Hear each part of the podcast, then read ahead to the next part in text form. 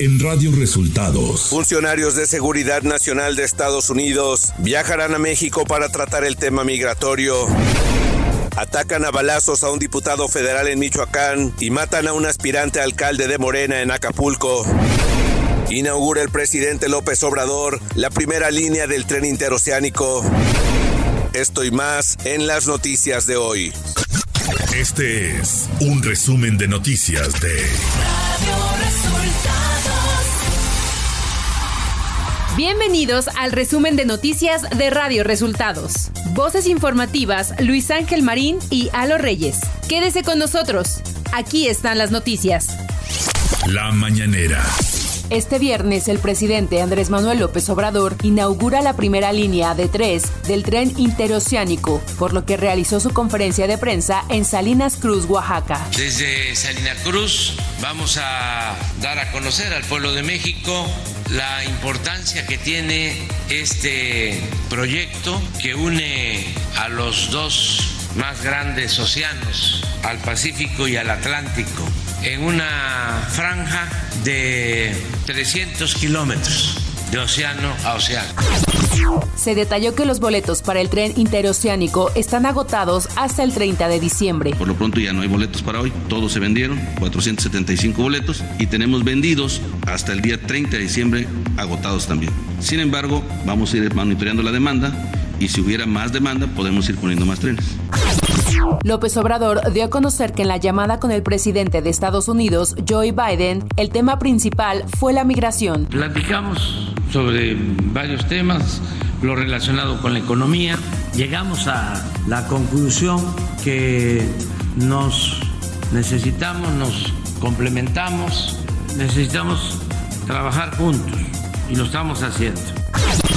El presidente admitió que en los últimos meses ha aumentado el número de migrantes en la frontera, lo cual dificulta las labores en los cruces y pasos fronterizos.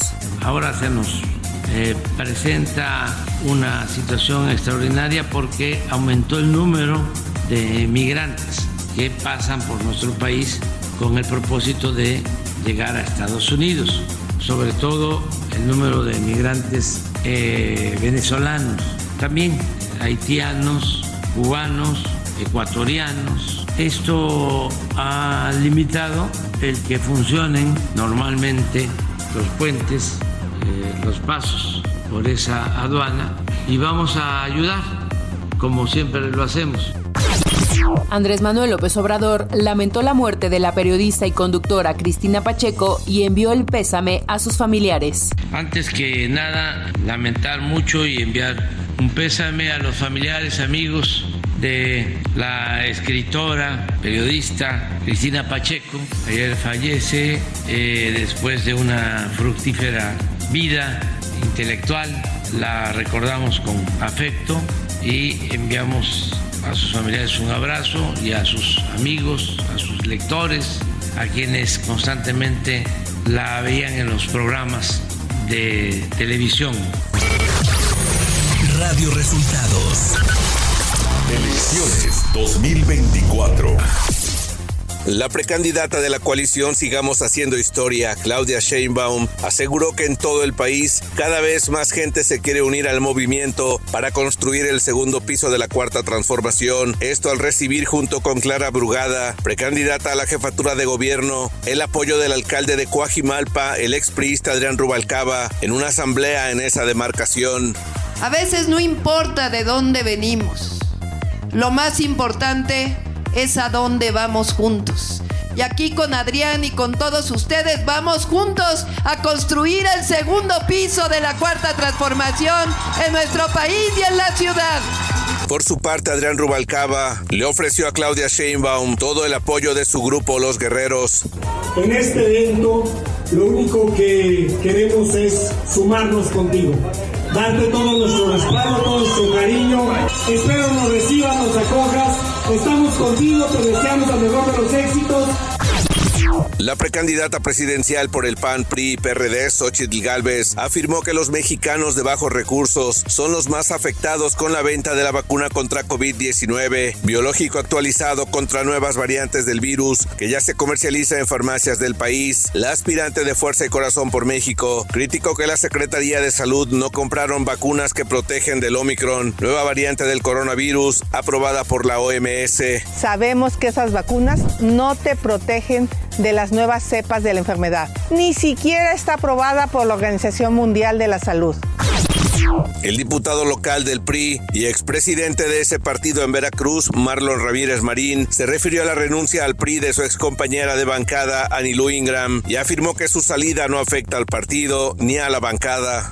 En ese sentido nosotros pues seguimos trabajando, seguimos adelante. no es la primera vez que alguna persona eh, toma la decisión de dejar el PRI.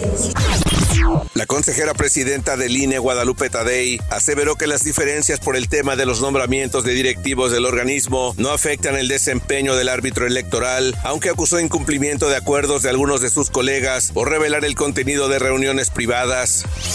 Nacional. La extinción de la agencia de noticias del gobierno federal, Notimex, quedó formalizada en el decreto publicado en el Diario Oficial de la Federación, donde se estipula que el proceso de liquidación estará a cargo del instituto para devolver al pueblo lo robado. Dicho proceso deberá llevarse a cabo de manera oportuna, eficaz y con apego a las disposiciones jurídicas. El Instituto Nacional de Migración interpuso una denuncia en contra del activista Luis García Villagrán del Centro de Dignificación Humana AC por haber obstruido los accesos de la estación Siglo XXI durante una protesta el lunes en Tapachula, Chiapas, en la que participaron más de 3.000 migrantes. La Fiscalía General de la República abrió la carpeta de investigación 1896 diagonal 2023 en contra de García Villagrán, porque según el instituto, la manifestación afectó una construcción que se realizaba en el interior del inmueble federal. Alrededor de 20 personas de diferentes colectivos que buscaban a sus desaparecidos realizaron la velada Alusando por la Verdad en el Ángel de la Independencia, donde colocaron fotos de sus familiares desaparecidos y prendieron veladoras. Señalaron que decidieron dejar de lado su dolor y salir a buscarles, pero también a dialogar y trabajar de la mano con las autoridades. A dos días de iniciar las festividades de Navidad, familias de personas desaparecidas dijeron que no tienen absolutamente nada que celebrar. Ciudad de México. El jefe de gobierno de la Ciudad de México, Martí Batres, puso en marcha este jueves las primeras 20 de 55 nuevas unidades eléctricas de la línea 4 de Metrobús que recorrerán de Pantitlán y Alameda Oriente a Estación Hidalgo para convertir a esta línea en la segunda con autobuses cero emisiones de la Ciudad de México. Batres Guadarrama subrayó que con estas unidades se evita la producción de más de 5 mil toneladas de dióxido de carbono al año, equivalente también a lo que emiten 409 mil automóviles en un día. Información de los estados. El gobernador de Coahuila, Manolo Jiménez Salinas, acompañó al presidente Andrés Manuel López Obrador en el arranque de la primera fase del proyecto Agua Saludable para la Laguna. En dicho evento estuvieron presentes Esteban Villegas Villarreal, gobernador de Durango, así como Germán Martínez Santoyo, director general de la Comisión Nacional del Agua. El proyecto garantizará el abasto de agua para los habitantes de nueve municipios de la comarca lagunera. El presidente López Obrador le dijo al gobernador Manuel Manolo Jiménez, que apoyará a su gobierno y trabajará en equipo por el bien de Coahuila. Mauricio Prieto Gómez, diputado federal por el PRD, fue atacado a balazos en el municipio de Tarímbaro, Michoacán. De acuerdo a las fuentes policiales, el funcionario transitaba por la carretera Morelia-Salamanca a la altura de la comunidad Cuto del Porvenir cuando fue blanco de una agresión. Un automóvil compacto interceptó la unidad del legislador y realizó disparos en su dirección. El diputado federal Mauricio Prieto afirmó en entrevista para Cuadratín que la agresión tuvo como móvil una disputa electoral y acusó directamente al diputado del PT, Baltasar Gaona García, de ser el responsable del ataque. Ricardo Taja Ramírez, aspirante a la alcaldía de Acapulco, fue asesinado la noche de ayer en el interior de la pozolería con razón social Las Vecinas en la zona diamante de la ciudad. La Fiscalía General del Estado de Guerrero confirmó que investiga el crimen contra el expriista, donde también resultó lesionada otra persona. Los hechos contra el político recién incorporado a Morena ocurrieron alrededor de las 19.15 horas en el negocio ubicado sobre el Boulevard de las Naciones. Según la versión de testigos, al menos dos hombres le dispararon dispararon en seis ocasiones. El Ejército Zapatista de Liberación Nacional realizará una mega caravana para conmemorar los 30 años del levantamiento armado en Chiapas. El movimiento, que contará con grupos nacionales e internacionales, iniciará su recorrido el próximo 25 de diciembre. De acuerdo con integrantes del STLN, hasta el momento son casi 600 agrupaciones las que se han unido a la conmemoración. Partirán desde por lo menos 19 entidades de México y 20 países más. El Hizo un llamado al gobierno federal para para permitir que la caravana avance por territorio mexicano sin contratiempos. Economía.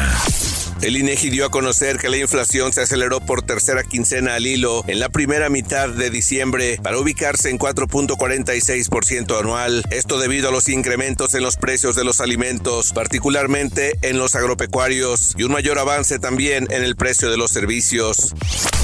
Clima.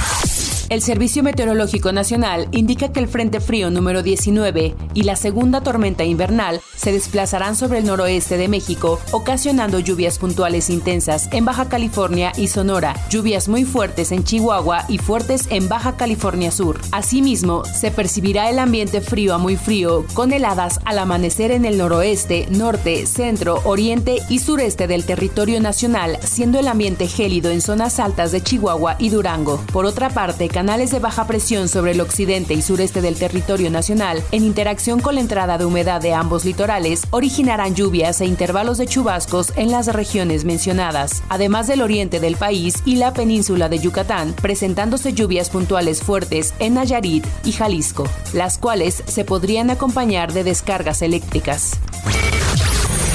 Radio Resultados Internacional.